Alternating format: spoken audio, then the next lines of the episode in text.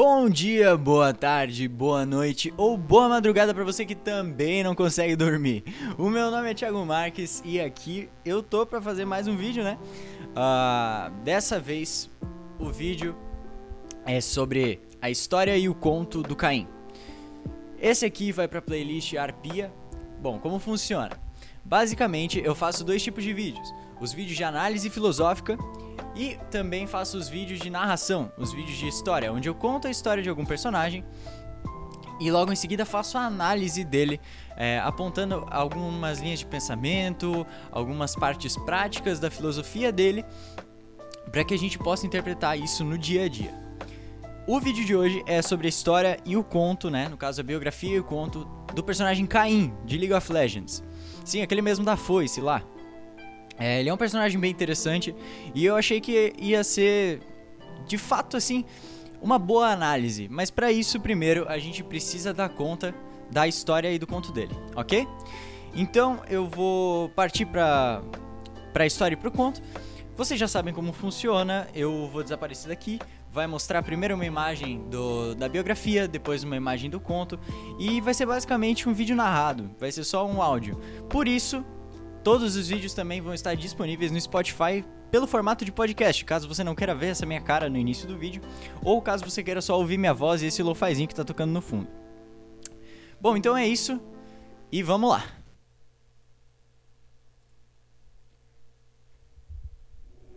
Caim, o ceifador das sombras. Nascido em Noxus, Shieda Caim e seus semelhantes foram recrutados como criança soldado uma prática nefasta praticada apenas pelos comandantes mais cruéis do Império de Boram Darkwill. Após uma desastrosa batalha no Placídio de Navori, a invasão deliberadamente se transformou em uma prolongada e desgastante guerra. A compaixão ioniana era uma fraqueza a ser explorada. Noxus sabia que os guerreiros hesitavam antes de executar alguém que poderia ser inocente. Assim, mal conseguindo segurar a espada que lhe fora dada, o primeiro dia de batalha de Caim também prometia ser o último. Avançando sobre a província de Baal, as forças noxianas aportaram na foz do rio Ipu.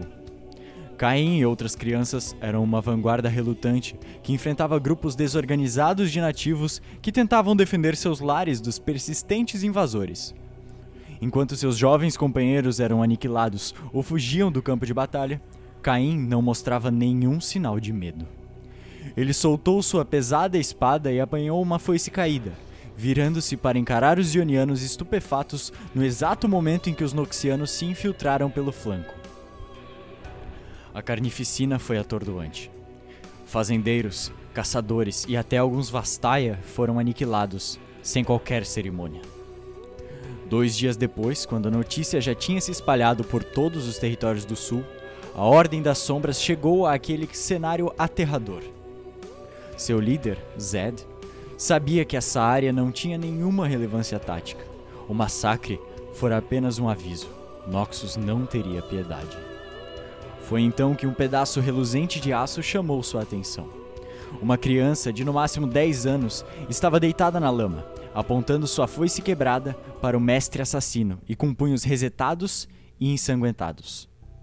Os olhos do garoto expressavam uma dor incompatível com sua idade mas que ainda assim transmitia toda a ira de um guerreiro calejado. Este tipo de tenacidade era algo que não podia ser ensinado. Zed viu nesse garoto, nesse sobrevivente noxiano abandonado, uma arma que poderia se virar contra aqueles que o mandaram até aqui para morrer. O assassino estendeu a mão e recebeu Caim na Ordem das Sombras. Os acólitos normalmente passavam anos treinando com uma única arma, mas Caim aprendeu a usar todas elas. Para ele, elas não passavam de meras ferramentas, e apenas ele era a verdadeira arma. Ele considerava a armadura um peso desnecessário e preferia se esconder nas sombras para exterminar seus inimigos com agilidade e discrição. Essas execuções rápidas enchiam de medo os corações dos que tinham a sorte de serem poupados. E a lenda de Caim crescia assim como a sua arrogância. Ele realmente acreditava que um dia seu poder ofuscaria até o do próprio Zed. Essa arrogância levou Caim a aceitar um desafio final: procurar a arma Darkin, que tinha sido desenterrada recentemente em Noxus, e impedir que ela fosse usada contra os abatidos defensores de Ionia. Ele foi sem hesitar e sem jamais questionar por que o escolheram para essa missão. De fato, enquanto qualquer outro acólito teria destruído a foice viva conhecida como Haast, Caim resolveu ficar com ela. Ele foi corrompido no momento em que colocou as mãos na arma, segurando-a com firmeza e determinação. Haast há muito esperava que o hospedeiro ideal viesse para ele e seus irmãos Darkin pudessem assolar o mundo juntos, mas Caim não seria facilmente dominado. Ele voltou para Ionia triunfante, convencido de que Zed iria nomeá-lo como um novo líder da Ordem das Sombras.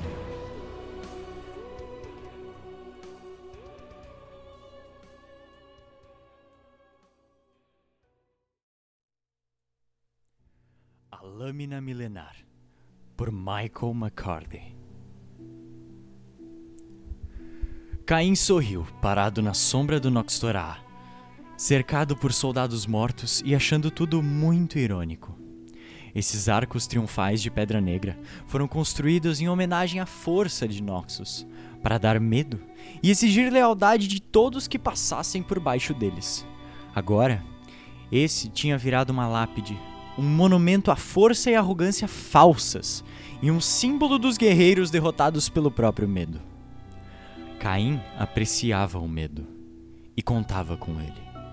O medo era uma arma, e enquanto seus irmãos da Ordem das Sombras tinham aprendido a usar katanas ou shurikens, Caim tinha aprendido a usar o medo. No entanto, ao sentir pela primeira vez em anos o solo noxiano sob seus pés, em meio a tantos soldados mortos e prestes a serem esquecidos, ele se sentiu incomodado. A sensação de incômodo pairava no ar, como a pressão que se forma antes de uma tempestade e implora para ser liberada. Nakuri, um acólito da ordem e colega de Caim, segurou firmemente sua espada e se preparou para uma luta mais pessoal. Justiça seja feita, ele quase conseguiu esconder o tremor em sua voz. O, o, o que você decide, irmão? Caim não respondeu. Suas mãos permaneceram caídas e vazias ao lado do seu corpo. Ele sabia que estava no controle. Mesmo assim, ele teve uma leve sensação de déjà vu, algo como um sonho. Veio como um flash e depois sumiu. Uma voz surgiu do espaço vazio entre eles. Uma voz sombria e perversa que ecoava com gritos, sofridos de mil campos de batalha, desafiando os dois a tomarem uma atitude. Quem vai se mostrar digno? Zed tinha invocado seu melhor aluno. Os espiões da Ordem confirmaram os terríveis boatos. Os detestáveis Noxianos tinham encontrado uma foice antiga de origem Darkin, tão poderosa quanto qualquer magia de Ionia. Um olho vermelho de ódio os encarava na base da lâmina, desafiando o mais forte dos homens a colocá-la em ação. Evidentemente, nenhum deles se mostrou digno. Todos que a tocavam eram rápida e dolorosamente consumidos por sua malevolência. Por isso, ela foi coberta por uma malha de metal e um pedaço de junta, e estava sendo protegida por uma caravana que viajava em direção ao Bastião Imortal. Shieda Caim sabia o que precisava fazer. Esse seria seu teste final. Ele já tinha chegado à periferia da cidade costeira de Vindor quando começou a considerar a importância de sua jornada. Lutar com o inimigo em seu próprio território era muita audácia. Só que Caim era audácia pura. Seu talento era inigualável e Zed não confiaria o destino de Ione a mais ninguém, então não havia dúvidas. O destino de Caim era glória.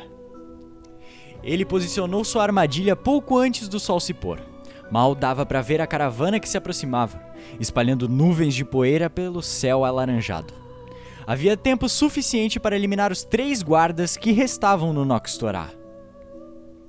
Ele caminhou silenciosamente pela extensão da sombra do arco quando o primeiro guarda fazia uma ronda.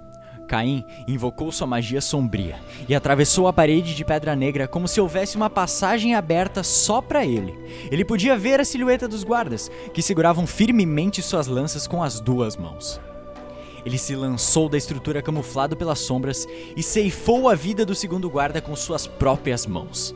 Antes que o terceiro pudesse reagir, Caim se dissolveu em tentáculos de pura escuridão e disparou pela rua de paralelepípedos, se regenerando bem na frente de sua vítima.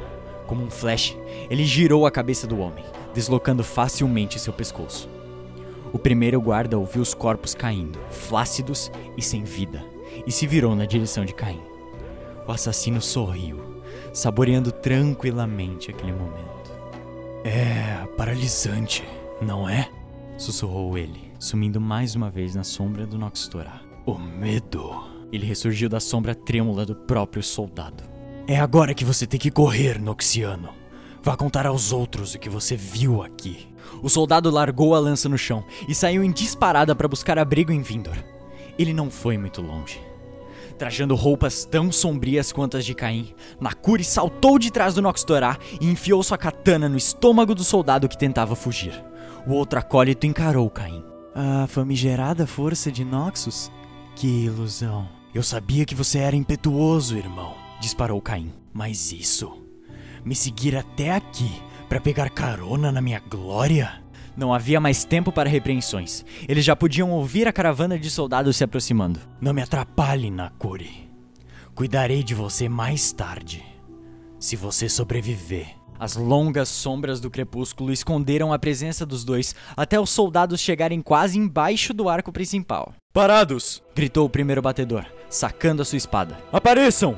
Agora! Os outros soldados, confusos, desceram de seus cavalos e pela primeira vez Caim viu o carregamento. Ela era exatamente como Zed havia descrito. Estava envolta em uma malha de metal enjuta e amarrada ao lombo de um robusto corcel vindoriano. Como a paciência era uma virtude que Nakuri não possuía, ele partiu imprudentemente para cima do soldado mais próximo. Caim, que sempre escolhia seus alvos cuidadosamente, golpeou o principal batedor com extrema precisão, matando-o com sua própria espada. Ele virou-se novamente para o Vindoriano, mas a foice havia sumido. Não. Ele tinha chegado muito longe para fracassar. Caim! gritou Nakuri, retalhando um soldado após o outro. Atrás de você! Um noxiano desesperado tinha descoberto a arma, revelando a fúria desumana que irradiava de seu olho vermelho. Com os próprios olhos arregalados, o soldado balançava a arma em arcos alucinantes contra seus próprios companheiros. Era óbvio que ele não estava no controle e tentava, em vão, largar a foice. Os boatos, eles eram verdadeiros. Invocando novamente sua magia sombria, Caim avançou em direção ao corpo agonizante do Noxiano, corrompido pelo Darkin. Por um milésimo de segundo, ele pôde enxergar os olhos deste ser eterno, testemunhando milênios de dor e sofrimento, clamores e lamentações. Essa coisa era o renascimento constante da morte. Era o mais puro mal e tinha que ser detida. Ele se lançou do que restou do Noxiano. O corpo do soldado havia se transformado em uma carcaça de escamas endurecidas que se estilhaçaram em fragmentos pretos em um pó asfixiante. Tudo o que restava era a foice, agora com os olhos cerrados. Caim correu para pegá-la enquanto Nakuri eliminava o último inimigo. Irmão, pare! gritou o acólito, enquanto o sangue escorria de sua katana. O que você tá fazendo?